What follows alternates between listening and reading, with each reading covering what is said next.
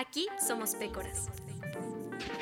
Por eso nos encanta platicar, debatir y cuestionar, sin pelos en la lengua, todos esos temas que no habíamos tenido con quién platicar sobre ellos. Soy Adri. Y yo soy Dani. Y con mucho amor hemos creado este espacio para ti. Hola, ¿cómo están? Espero que estén súper bien porque yo estoy demasiado feliz y contenta y enamorada de la vida de volver a estar platicando con ustedes. Sé que los tuve demasiado descuidados, hubo un espacio de tiempo bastante grande entre la primera y segunda temporada, pero bueno, ya estamos aquí con muchísimas ganas, con muchísimo amor y con sorpresas. Tenemos temas bien chidos, invitados muy chidos. Y para mí la mejor de las sorpresas es que tenemos una nueva host para esta temporada ya estuvo como invitada en la primera temporada, creo que ya dije temporada muchas veces, pero vaya, ya estuvo como invitada, ya la conocen, a muchos de ustedes les encantó, mi queridísima Daniela Herrera. Hola, hola, estoy muy feliz de estar otra vez aquí en Pécoras con todo el equipo, con Adri, con ustedes. Eh, la verdad es que es un espacio súper padre y a mí pues me encanta platicar de estos temas, entonces pues qué mejor. Eh, para los que no se acuerdan de mí, bueno, me voy a introducir brevemente. Por favor.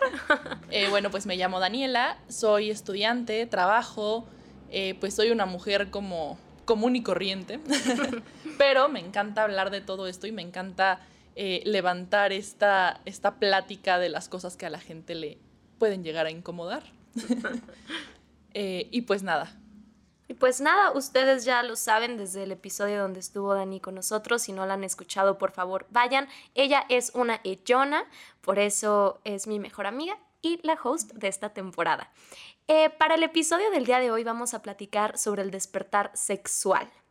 Y pues para iniciar este chismecito, pues obviamente tengo que empezar con la pregunta, ¿tú cómo viviste este despertar sexual? Y no me refiero literalmente a tu primera experiencia en el sexo, sino cómo fue este primer interés. O sea, ¿qué te llevó a ti a querer eh, iniciar una vida sexual? Eh, bueno, pues la verdad es que es una pregunta bastante complicada, pero muy interesante. Eh, requiere mucho uso de memoria, pero este, aquí voy. Para mí fue algo, pues la verdad es que con mucha comunicación. Eh, mi mamá es psicóloga, entonces siempre fue muy abierta con estos temas. Nos podía resolver cualquier duda. Eh, pero pues siempre hay cosas que uno no le quiere preguntar a sus papás. Claro, porque entonces, sí, claro. Eh, entonces, pues ahí es donde a uno le toca experimentar y muchas veces regarla y muchas veces no regarla y aprender de ello, ¿no? Para mí la verdad fue em, antes de lo que yo estaba lista, pero la verdad es que me dejé llevar mucho por este... Eh, por esta presión social que muchas veces nos, nos come, tanto para eh, despertar o para no hacerlo. Claro. Eh, me costó mucho trabajo y muchos años retomar las riendas de mi sexualidad, pero la verdad es que es un camino bien padre y es una manera de conocerte muy, muy interesante. Eh, y pues, pues sí, básicamente ese ha sido mi, mi despertar. ¿Cuántos años tenías? O sea, porque yo entiendo, o sea, es que es muy curioso, ¿no? Cuando sentimos una presión social como mujeres, ni siquiera es como la presión social per se, es que nos sentimos presionadas por un chico en particular. ¿No? O sea, los hombres, por lo menos con los que yo he platicado al respecto, sienten como esta necesidad de empezar su vida sexual porque sus amigos ya lo están haciendo y porque de cierta forma la sociedad está preparada para que un hombre sea activo sexualmente. Y cuando se trata de las chicas, en realidad existe una presión social a no hacerlo porque es mal visto que una mujer ejerza su vida sexual como un hombre, pero sí existe cierta presión social por los hombres y nos hace sentir presionadas. ¿Para ti fue así? ¿Fue una persona en particular o sí sentiste que el círculo que estaba a tu alrededor te presionó a hacerlo? Eh, la verdad es que fue completamente el círculo y, y es que junto con la presión, cuando tienes 12, 13 años y tus hormonas están a tope, con la presión viene la curiosidad. Claro. Y, pues entre la presión, la curiosidad, la duda y el querer, eh, pues sí, quedar bien con, ciertas personas, eh, pues muchas veces haces cosas que tal vez no, para las que tal vez no estás lista. Totalmente. Y ahorita escuchándote un poco, eh, escuchando esta historia pues que yo ya conozco, claro, claro está, me viene a la cabeza, ¿realmente cómo sabemos que estamos listas o que estamos listos? Yo pienso en mi propia historia y la verdad es que creo que tampoco estaba lista. O sea, fue con un novio, en el momento lo quería, pero no quería realmente tener sexo porque sintiera como este amor y querer estar cercana a mi pareja. Digo, por Dios, tenía 15 años, o sea, no tenía la madurez para tener todo ese constructo de pensamientos. Pero sí sentía mucha presión por hacerlo porque mis, la mayoría de mis amigas ya lo había hecho. Obviamente ya casi todos mis amigos lo habían hecho. Y quería sentirme como adulta, si eso tiene sentido. Y hoy me doy cuenta, reflexionándolo, porque en el momento y hace años no pensaba en eso, no estaba lista, ¿no? Entonces, bueno, después de dar como toda, toda esa hilera de pensamientos, ¿qué es estar lista? O sea, ¿cómo te hubiera gustado sentirte a ti en ese momento? Híjole, esta palabra de estar listos, esa siempre te la dicen. O sea, tu mamá, tus tíos, tus amigos, tienes que estar listo. Pero ¿qué es estar listo? Exactamente. ¿Y cómo sabemos cuando de verdad estamos listos? O sea, yo nunca he sabido que estoy lista, pero para nada en mi vida. O sea, todo es un salto de fe en mi vida. Pero creo que para esto es muy importante explicar lo que es estar listo, porque en la mente de un adolescente ellos siempre se van a sentir listos. Claro, pues eres eh, superwoman. Eh, el ego adolescente es impresionante. Tú piensas que nunca te vas a morir, que nunca te va a pasar nada, entonces siempre estás listo. Pero ¿qué es estar listo? Creo que para, para poder iniciar tu vida sexual tienes que tener eh, una estabilidad emocional dentro de lo que cabe buena. Tienes que saber cuál es el sentimiento que estás asociando con, con la sexualidad. Tienes que entender si es el miedo, si es la presión, si es eh, el deseo, si es... ¿Qué es? y este sentimiento es bueno o es eh, un sentimiento confuso o es un sentimiento eh, incluso negativo. Y también tienes que, que, darte cuenta si tu cuerpo está listo, si tu mente está lista para, pues, para todo esto, porque es un cambio pues bastante drástico. pero tampoco tiene que ser em, de cierta manera no tiene que ser nocivo, no tiene que hacerte sentir mal después. Exacto. Y sumándole a todas estas cosas que nos dices, yo creo que algo súper importante, bueno, lo quiero dividir en dos pensamientos. Uno, creo que antes de ejercer nuestra sexualidad eh, directamente con sexo, primero tenemos que conocer súper bien nuestro cuerpo, ¿no? O sea, realmente eh, cuando hablamos de masturbación, lo hablamos en el episodio en el que estuviste, es bien importante saber qué te gusta, cómo te gusta, que no te dé pena ese sentimiento de masturbación que pasa muchísimo en la adolescencia. Digo, lo platicamos, ¿no? A mí me daba mucha culpa y sé que es algo que le ha pasado a mucha gente. Entonces creo que primero eh, cuando te masturbas tienes que dejar de sentir culpa, ¿no? Tienes que realmente disfrutar todo el proceso, desde el antes, el durante y el después, ¿no? Por un lado, creo que esa es una parte muy importante que me hubiera gustado entender. Y por otra, tener claro, sobre todo como mujer, que aunque es un acto que debe de traernos placer y que obviamente al estar nerviosa y al no saber qué esperar, no vas a tener el placer que vas a tener después. Sin embargo, sí tienes que tener una comunicación dentro de lo que cabe, porque cuando eres adolescente, pues vaya, es difícil saberte comunicar, pero vaya, dentro de lo que cabe tener una buena comunicación para hacer la experiencia lo más placentera posible y aún así no decepcionarte si tu primera experiencia sexual pues no está chida, porque está difícil que como chica sea chida. Y también como hombre, tampoco la vas a disfrutar como hombre como la vas a disfrutar en los subsecuentes eh, años de tu vida, ¿no? Sí, claro, o sea, también creo que es bien importante aclarar que el que hayas iniciado tu vida sexual no significa que si no te sientes cómoda estés obligada a continuarla.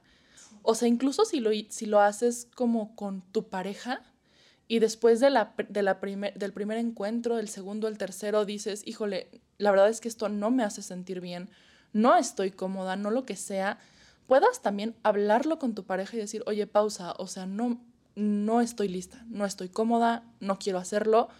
y es completamente respetable y eso no significa que se frena tu vida sexual. O sea, no, no estás dando tres pasos para atrás, ni mucho menos. Eh, es bien importante tomar control sobre nuestros cuerpos, sobre nuestra sexualidad y sobre nuestra decisión. Uf, qué valioso lo que acabas de decir, porque eso me hubiera encantado entenderlo hace unos años. Que no porque la inicie significa que la tienes que continuar en ese momento, ¿no? O sea, puedes tener esta primera experiencia sexual eh, y no necesariamente seguirla continuando de forma inmediata.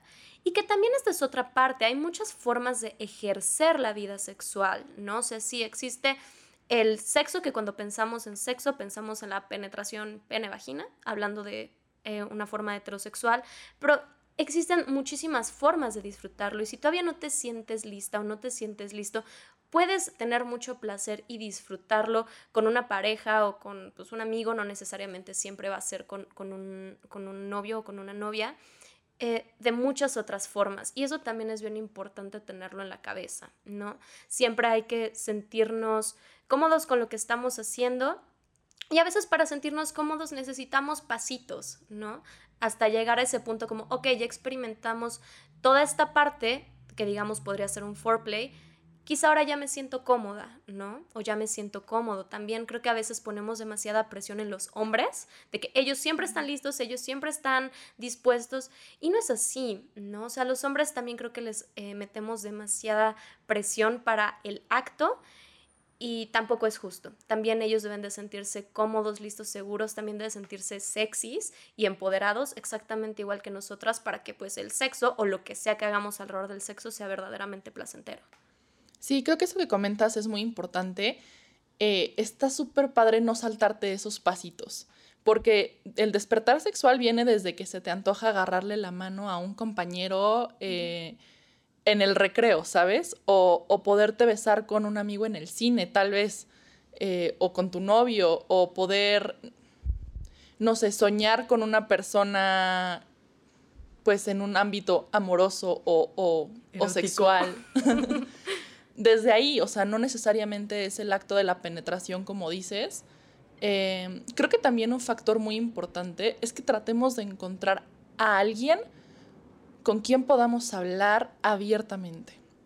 En mi caso pudo ser mi, mamá, eh, en el caso de ustedes tal vez podría ser algún profesor, profesora, eh, algún hermano mayor, pero siempre tratar de que sea una persona que tenga un conocimiento un poco mayor y que nos pueda dar información eh, saludable para nosotros.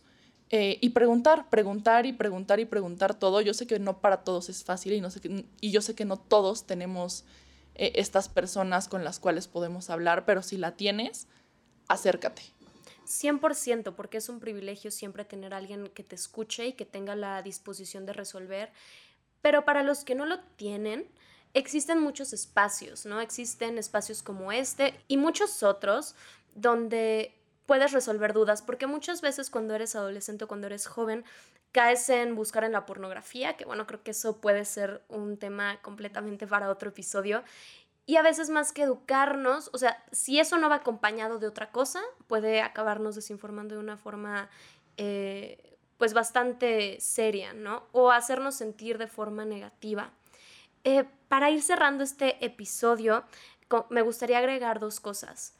Uno, que creo que no, curiosamente no lo tocamos, pero esta onda de la virginidad, ¿no? O sea, entender que eso es un constructo social, que no estás perdiendo nada, al contrario, estás ganando porque estás tomando control de una parte de tu vida y estás iniciando esta parte sexual. Y por otro lado, que no hay un tiempo, o sea, siempre es cuando te sientas, lo dijimos muchas veces en el episodio, cuando te sientas preparado para ello. Y a veces eso sucede a los 17, o a veces eso sucede a los 25, o a veces eso sucede a los 35. O sea, no existe un tiempo. Nadie tiene un reloj que te esté diciendo, uy, mami, ya te tardaste, ¿no? O, uy, mami, esto fue muy pronto. Para nada. Cada quien tiene su propia carrera en la vida, ¿no? Y eso es completamente individual y no debemos de sentir ningún tipo de presión ni por nosotros mismos. Sí, justo. Esto de la virginidad es un tema bien complicado porque, bueno, yo lo veo de dos partes, ¿no? De la parte que tal vez no es eh, mm, negativa, como la parte romántica, ya sabes, ¿no? De hacerlo especial, una memoria de la que siempre te acuerdas, pero pues muy poca gente lo logra. O sea, conozco muy pocas personas que me puedan decir, no, mi primera vez fue fantástica. Mágica. La disfruté un buen, o sea, no es, no es en las, como en las películas, no es como en The Notebook. O sea, no pasa así. Eh, entonces creo que el romantizarlo tanto también llega a ser negativo porque cuando no cumple con tus expectativas, que muy probablemente no va a cumplir con tus expectativas, te desilusionas y te decepcionas y crees que lo estás haciendo mal, que la otra persona tal vez no te quiere lo suficiente y, la verdad es que no siempre es así. Quitarle todo este peso y esta carga a la primera vez, creo que es algo que, que deberíamos de hacer para que las, pues sí, las generaciones futuras se sientan contentas con el saber, ay, bueno, pero fue mi primera vez, no pasa nada. Tal vez la segunda, la tercera, la quinta, pues me sienta bien o, o, esté más padre o lo disfrute más. Y también, o sea, si, si no te sientes bien en la primera vez, ni en la segunda, ni en la tercera, pues también decirte, ay, ¿sabes qué? Creo que no, creo que no está lista, puedo pausar. Exacto. Pero quitarle este peso a, no, ya empezaste, híjole, te tienes que seguir. O aún, ya, ya te tardaste mucho, o es muy pronto, o como tú dices, cada quien tiene su propio reloj y cada quien sabe y cada quien siente cuando está listo y cuando no. Y también si lo haces cuando no estás listo, también no pasa nada. También eso es la vida, prueba y error. Y también esta parte que es bien cierta, el quizá la primera vez no estuvo bien, ni la segunda, ni la tercera, ni la cuarta. Em, pues como toda la vida, ¿no? También las cosas requieren práctica y el sexo no es bueno por ser sexo, no es pizza que aunque sea mala sea buena, no. hay que tener un conocimiento de nuestro cuerpo. Si ya tenemos una pareja sexual constante, tener el conocimiento de esa persona y viceversa. El aprender a dar placer y aprender a recibir placer es un proceso y es un proceso activo. Tampoco es algo que del tiempo y eso también me gustaría como comentarlo porque tengo algunas amigas que dicen como, o sea, que ya tienen mi edad y que llevan muchos años ejerciendo su vida sexual y que han tenido múltiples parejas y no sienten placer. Y es como, no, no lo vas a sentir porque el placer y el disfrutar el acto sexual no te lo van a dar los años y no te lo va a dar el número de parejas sexuales que tengas te lo va a dar que tanto esfuerzo le imprimas a tu propia sexualidad. Y eso toma tiempo y un esfuerzo activo. Claro. Claro, claro, sí. Eh, em, empoderarte, conocerte y cuando tengas eh, una pareja sexual, poder comunicarle lo que necesitas, lo que te gusta, eh, porque pues no podemos correr cuando estamos empezando a caminar. Exactamente, hay pasos. Y pues nada, este episodio fue muy breve, realmente era introducir la temporada porque en, en esta temporada, vaya, tómense un shot cada vez que diga la palabra temporada. Eh, en esta temporada vamos a platicar mucho sobre sexualidad y pues qué mejor que empezar por el inicio, ¿no? Por pasos.